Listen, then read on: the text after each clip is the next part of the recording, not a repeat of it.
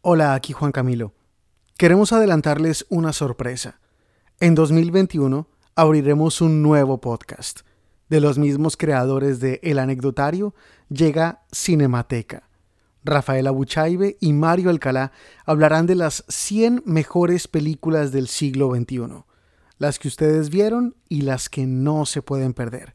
Estamos muy contentos con este nuevo proyecto y en el próximo episodio les vamos a contar más detalles. Ahora sí, aquí el episodio de El Anecdotario. Bueno, gente, como llegamos al último episodio del Anecdotario de 2020, quisiera arrancar contándoles la historia de uno de los momentos más difíciles de una de las mentes más brillantes del siglo XX, Albert Einstein. En 1900, Einstein se acababa de graduar del Instituto Técnico y tenía la esperanza de conseguir trabajo como asistente de física en alguna universidad. Pero a pesar de que Einstein tenía talento para la matemática y la física ya en ese momento, el joven Albert tenía fama de ser prepotente. De hecho, uno de sus profesores en el instituto, el profesor Weber, había dicho que el joven Albert no se le podía enseñar nada. Entonces, cuando Einstein empezó a buscar trabajo, tuvo muchísimas dificultades. De hecho, tan complicada se había puesto la situación para el joven Albert que su papá, Hermann Einstein, decidió mandarle una carta a Wilhelm Oswald, profesor de química en la Universidad de Leipzig. La carta decía, Por favor, perdone a un padre que es tan atrevido a acudir a usted, estimado Herr Profesor, por los intereses de su hijo.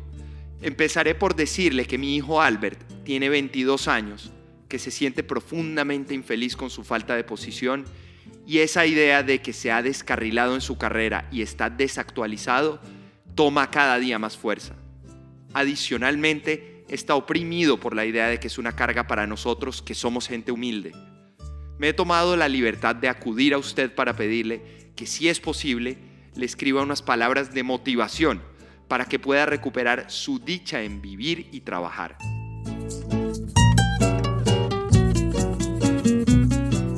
Como para terminar de complicar las cosas, el joven Albert, algunos meses después de esta carta, se enteró de que su novia, la también física Mileva, estaba embarazada. Por eso, cuando un amigo de la familia ayudó al joven Albert a conseguir un trabajo en la oficina suiza de patentes en 1902, Einstein no lo pensó dos veces y empezó a trabajar. Y fue en ese puesto humilde, después de varios años de sufrimiento, de frustraciones, de depresión, de tristeza, que finalmente en 1905 Albert Einstein iba a tener la revelación de su vida, iba a proponer la teoría especial de la relatividad. Seguramente el joven Albert, recién graduado y desesperado, nunca se hubiera imaginado que estar desempleado, desesperado y sin ganas de vivir lo hubiera llevado al año más importante de su carrera, al que llaman el año milagroso de Einstein. Y seguramente todos los que tuvimos que vivir este 2020, el famoso año de la pandemia, no tenemos ni idea de las maravillas que va a salir de todo esto. Igual que el joven Albert, seguramente van a tener que pasar años para que nos demos cuenta a dónde va a llevar todo lo que vivimos durante esta vuelta al mundo. Lo único que podemos hacer desde el anecdotario, mientras tanto, es felicitarlos a todos ustedes. De hecho, felicitarnos a todos porque salimos adelante en este 2020. Si pudimos con 2020, estamos seguros de que vamos a poder con lo que venga. Les deseamos que como al joven Albert Einstein, todas las dificultades de este año nos traigan el año milagroso que todos nos merecemos. Yo soy Rafael Abuchaibe. Y yo, Juan Camilo Gómez. Y para cerrar el 2020, hoy les traemos historias de adaptación, de gente que se adaptó a situaciones radicalmente distintas durante la pandemia, de una persona que le encantó la cuarentena, de una que se tuvo que adaptar a sus nuevos compañeros de casa, y otra adaptarse a una decisión que tomó.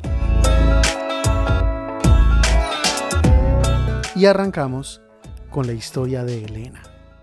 Elena está próxima a cumplir cuatro años y está en esa etapa en la que habla y habla como una loquita, todo me lo quiere comentar y claro, como ahora estoy con ella 24 horas del día, cuando digo todo es sinceramente todo.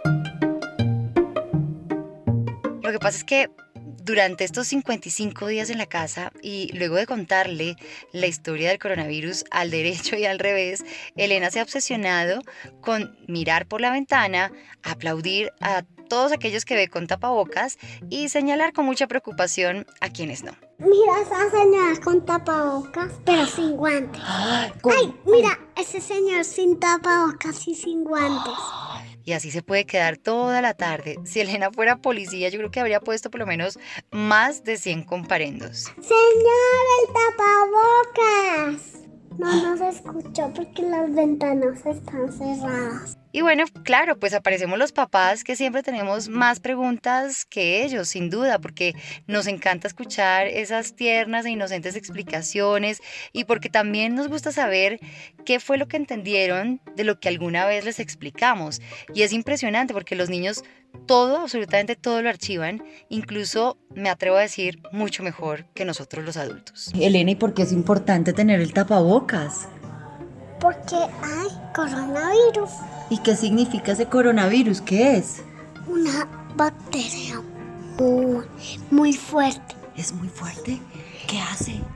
Enfermar a todas las personas y, y hacer que se mueran. Pues claro, lo mismo que saben hasta los científicos más importantes del mundo. Lo más impresionante de este proceso como mamá y, seguramente el de todas las mamás y papás es ver cómo ese cuerpito crece, va adquiriendo fuerza, se empieza a ver diferente y cómo también esa cabecita de los niños empieza a adquirir conocimientos. A mí eso me tiene muy impresionada porque aparecen conceptos como muerte, bacteria, solidaridad y muchos más que poco a poco pues uno se va dando cuenta cómo van cogiendo forma en ese pequeño mundo. Elena tiene claro que su vida, nuestra vida, ha cambiado para siempre. Oye, y cuando pase el coronavirus y podamos salir, ¿qué es lo primero que quisieras hacer? Ir donde mi abuelita. ¿A qué? A jugar. la piscina. ¿Un abrazo de pronto? Sí. Sí, mi mamá vive en Ibagué, nosotros vivimos en Bogotá, entonces Elena no ha dejado de preguntar por su abuelita, bueno, y por Esteban. Esteban, su mejor amiguito del colegio. Elena es muy traviesa y yo la verdad es que me muero de la risa porque habla de Esteban con esa propiedad, dice de hecho que su papá se pone un poco celoso. ¿Y Esteban? También. ¿Sí? Papá se pone celoso. ¿Tu papá se pone celoso? ¿Cuánto? O sea, mi cumpleaños voy a invitar a Esteban y cuando le, lo montamos en una bicicleta de viejito y ¿sabes qué vamos a hacer? ¿Qué vamos a hacer? Encerrarlo en un baño. ¿A quién? Para que no sale. ¿A quién? A mi papá, porque se pone celoso con Esteban. Ay, Dios mío, pero ¿por qué se pone celoso? No sé, mamá. ¿Y a ti te gustaría ver a Esteban ahorita cuando se acabe el coronavirus? ¿Quién es tu mejor amigo? Esteban. ¿Y tu mejor amiga? Em, Isabela. Ay, Dios mío, lo que me espera a mí en la vida con Elena. Ese es el encanto de todo esto. Saber que esa cabecita se va a seguir desarrollando y va a seguir aprendiendo y nos va a seguir sorprendiendo un montón. Nos vamos a seguir riendo de todas estas ocurrencias y obviamente Elena va a crecer y va a entender todo lo que nosotros entendemos ahora. Por eso es que estos días de cuarentena, aunque obviamente han sido unos días muy difíciles, han sido también unos días de, de alegrías constantes. El tiempo nos estaba jugando tal vez muy malas pasadas y que ahora que, que disponemos de todo este tiempo, pues qué rico tener todas estas preguntas de esta época de los porqués de mi hija que yo creo que no habrían podido tener mejores respuestas. ¿Estos días uno se puede dar besos, Elena? No. ¿No? ¿Y abrazos? Tampoco. Por, si, no, si yo no te puedo dar un beso o un abrazo, ¿qué te puedo dar? Codito. ¿Codito? ¿Y a ti te gusta el codito? ¿Y la patadita? También. Piernita chévere, ¿cierto? ¿Qué es lo que más has aprendido estos días que te haya gustado? Todo. Pero lo que más. Todo. Pero debe haber algo que te guste más. A mí también me ha gustado todo de estar con esta muñequita que me hace la vida tan feliz y a la que le ofende tanto la gente sin tapabocas. Otra vez el señor sin tapabocas aquí al lado. Ay, señor, por Dios. No hacen caso. Grítate. Señor, por favor, haga caso. Cuando empezó este tema del coronavirus por allá en febrero, Santiago Alarcón tenía un viaje programado para Los Ángeles, un viaje de trabajo. Santiago es arquitecto y tenía el proyecto al que venía trabajándole hace rato. Pero Santiago no tenía ni idea que cuando se fuera a montar en el avión iban a pasar meses antes de saber cuándo iba a volver. Este viaje pues es importante, ya teníamos cuadradas muchas cosas en torno a este viaje. Yo hablé con mi cliente, le conté toda la situación y el man pues muy tranquilo me dijo, lo que usted decía está mejor. Sea, si se siente más seguro en su casa, si no quiere enfrentarse a eso, yo entiendo. Entonces yo ¿qué cara hay? Hagámosle. Y Santiago arrancó. Llegó al Aeropuerto Internacional de Los Ángeles esperando filas sin fin, demoras imposibles, tapabocas, exámenes. Pero nada, en 45 minutos ya había salido del aeropuerto, estaba yéndose a donde su cliente. Y ya Santiago había hecho varios de estos viajes, pero por lo general cuando viajaba a Estados Unidos se quedaba en apartamentos alquilados, en Airbnb. Esta vez, como la casa del cliente quedaba en Los Ángeles, cuadraron con el cliente para que Santiago se quedara en la casa con él, con su cliente y la esposa, por dos semanas. Entonces nada, entré directo a camellar y pues pendiente de las noticias, ¿no? Como le digo, pues yo me vine como dispuesto a una medida que era la de estar encerrado 14 días en mi casa cuando yo volviera. Y ese era un viaje de dos semanas. Entonces, pues esas eran como las condiciones que yo tenía en mente. Y empiezo a ver cómo empieza a cambiar todo. El aeropuerto, que el aeropuerto cerrado un mes. El aeropuerto del que habla Santiago es el aeropuerto de Bogotá, El Dorado.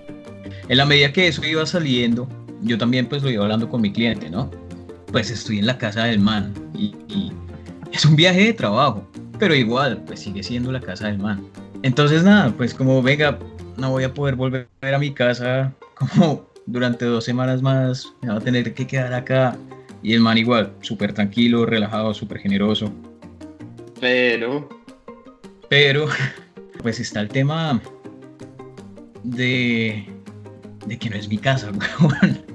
Y que me estoy quedando mucho tiempo acá. O sea, es una relación profesional, pero ya por un tiempo tan extendido en el que uno no puede salir a ningún lado, pues las cosas ya empiezan a, sentirse un poco distinto, ¿no? Ya, ya no sé, ya, ya, ya pasamos como de, eh, de mi cliente y yo a, a hasta roommates.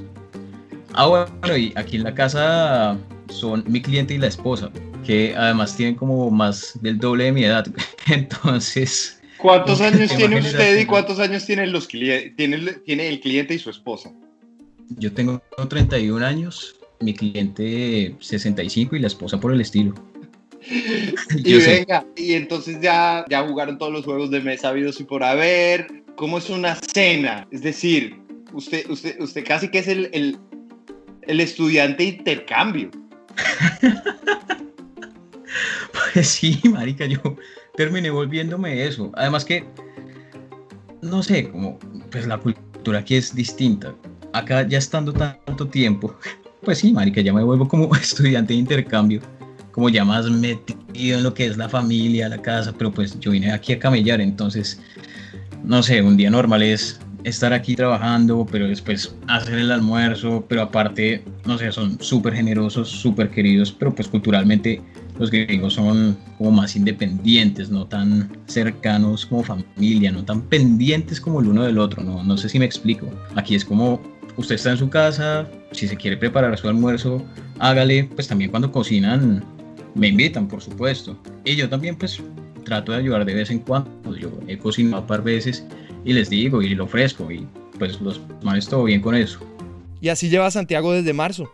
Afortunadamente, pues ha podido seguir trabajando en la obra, pero hasta el día de hoy no es claro cuándo es que van a reabrir El Dorado y Santiago sigue en Los Ángeles. Claro, en ese tipo de situaciones lo único que le queda a uno, pues, es aprovechar. ya con toda la incertidumbre y con, mm, no sé, con el cambio de planes, o sea, en este momento uno no puede hacer planes. Usted hace un plan y, y- y no sale pues por- porque todo cambia muy rápido, día tras día. Entonces con eso ya no estoy tanto como pendiente a ver cuándo quiero volver, sino ya estoy como más conectado con el trabajo acá. Aquí ya vamos a empezar construcción, como le digo, y esto van a ser como unos tres meses más por ahí. Entonces, nada, Rafita, ah, yo creo que va a seguir aquí estos tres meses. Ah, O sea, bueno, Sí, pues salió bien la vaina. a, a este punto las cosas como que ya están más cómodas, más tranquilas, no sé, como que la convivencia está más engranada. Total. Entonces, pues nada, pues aprovechar.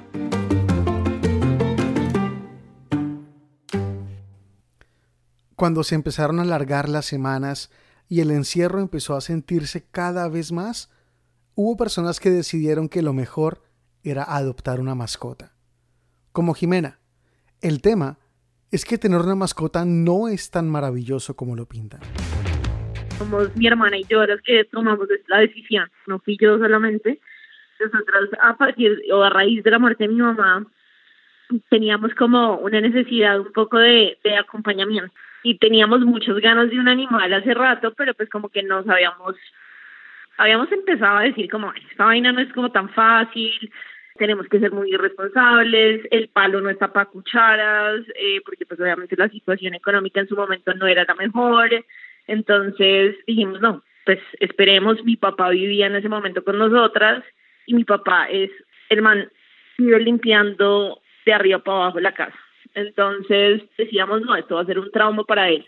Entonces mi papá se va a vivir a Medellín hace tres meses y dijimos, no, este es el momento, este es el momento, nos imaginábamos y nos soñábamos dos gaticos, uno para ella, uno para mí, mientras que estábamos viendo televisión, imaginándonos que se nos iban a arrunchar los gaticos deliciosamente, bueno, mejor dicho, todo un video en la cabeza. O sea, un par de princesas de Disney comiendo fruta y jugando con los gatitos encima de las cobijas. Básicamente, nos imaginamos que esos gatos iban a llegar perfectamente amañados, divinos, con ganas de que los consintiéramos y que va. Estos gatos, los gatos son todos independientes, les importa un carajo si uno los quiere consentir o no. Básicamente la vida se le vuelve a uno lo que hagan los gatos, es lo que hay que hacer. Pero Jimena y su hermana tenían una imagen mental ya pintada.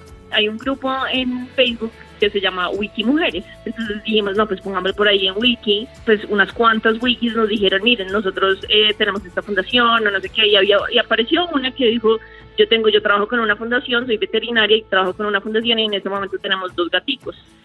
Entonces nosotros dijimos, nosotros estábamos buscando dos gaticos bebés, pero la persona que apareció tenía dos gaticos, una mamá y un hijito. Nosotros dijimos, uy, no sé si sea bueno como adoptar un, gato que ya sea grande, que ya tenga pues como sus mañas y demás. Entonces eh, nos quedamos con la idea de que también nos parecía súper bonito que fuera mamá e hijo, pues finalmente estábamos como con esa idea de, de, la falta de mamá y dijimos, bueno, qué lindo tener una mamá en la casa. Entonces hablamos con, con la fundación, pasamos todos los papeles de adopción. Todos los papeles, la fotocopia de esto, el certificado de lo otro, la autenticación, el compromiso firmado. Eso es todo un camello. Eso, mejor dicho, le preguntan a uno hasta que se va a morir para poder adoptar los gaticos. Bueno, adicional a eso, uno tiene que mandar como un video, pues mostrando exactamente todas las partes de la casa para que ellos nos dijeran cuáles eran las partes más riesgosas eh, para los gaticos, para dicho, todo lo que había que hacer para tener esos gatos en la casa perfectamente. Ah, bueno, déjame decirte una cosa que también era importante, ¿no? El tema económico, porque nosotros esos gaticos teníamos que teníamos que pagarles las operaciones, teníamos que pagarles todo el antipulgas, todas las vacunas, todo, o sea, todo, todo, o sea, eso ahí se te va como un millón y medio, pero relajado solamente para tenerlos en tu casa. Eh, entonces era también un tema como diciendo, bueno, estamos en cuarentena, no hay que gastar plata pues en, muchas otras cosas, ¿no? Entonces llegamos y pues teníamos ya todo pago, mejor dicho, ya habíamos hecho de todo, ¿no? Entonces pues digamos que dar la vuelta y decir ya, chao, no quiero, era también todo un tema, ¿no? Además pues el, el, el que tú te sientes como, como mal. Pero bueno, el caso es que llegaron los gatos a la casa, obviamente muertos del susto, cada uno buscó su escondite preferido y de ahí no salían, no salían, no salían, uno les jugaba, no salían, eh, lo único que hacían por suerte, por suerte, de verdad lo único que sabían usar era la arenera, yo estaba muerta del susto porque detesto los pinches olores y por suerte sabían usar esa arenera, pero tenía que tenía que, tener a los gatitos encerrados en un cuarto durante por lo menos ocho días mientras que se adaptaban. Tú no sabes lo que era entrar a ese cuarto. Olía a popó todo el berriondo día. O sea, yo, yo era sí, desesperada, desesperada, cambiándoles la, arena todo el tiempo, pero pues mientras que además de eso los gaticos pues estaban operados, entonces había que eh, limpiarles las heridas, consentirlos y bueno, nos, nos hacían como todo un tema psicológico por el otro lado, no, que por favor tengan en cuenta que los gaticos han sufrido mucho, que no saben em, pues qué les habrán hecho, entonces por favor denles mucho amor y entonces esto entre darles amor, pero entonces cuidarles la herida, pero además de eso pues adaptarlos a la casa y además de eso limpiarles el popo, no, yo estaba, yo, yo me acosté la segunda noche y dije, la cagué la carne. La segunda noche. Todo esto que cuenta Jimena fueron apenas las primeras 48 horas y ya se habían arrepentido de haber adoptado los gatos. La segunda noche dije, la cagué. Y la tercera se me revolvió con un tema de ansiedad, de neurosis, de, mejor dicho, de todo, porque yo decía como que, ¿por qué, ¿por qué dos gatos me están generando tanto trauma? O sea, no puede ser que me esté dejando afectar por dos gatos a los cuales les quiero dar ese amor, ¿no? Mm, pero, pero la verdad es que pasé ese día, esa tercera noche, y de ahí por lo menos cinco noches más, con una angustia, con un desespero, con una neurosis, casi que hasta decirte que empecé a dejar de oler, porque fue tan la psicosis que me metí en la cabeza que creo que por salud mental mi nariz dejó de funcionar. Estuvo a punto de devolverlos, pero poco a poco la situación se volvió más llevadera. Hoy Jimena y su hermana pasan la cuarentena con sus dos gatos adoptados, Greta y Gastón. Yo sé que también ellos como que huelen mucho la energía de la persona y estoy segura que yo los debía tener también un poco estancados. Entonces siento que había una gran responsabilidad de mi parte. Y ahora que ya estoy mucho mejor, ya, esto, esto no puede ser tan, tan trágico, más bien me voy a enfocar en darles amor, que es lo que pues que era el objetivo inicial y que también sean una compañía para nosotros y que bueno, esperar que algún día esos dos gatitos se nos monten mientras que estamos viendo, entonces estamos viendo películas a ver si nos vamos a arrunchar con ellos, porque hasta ahora, mejor dicho, no ha habido ni media posibilidad.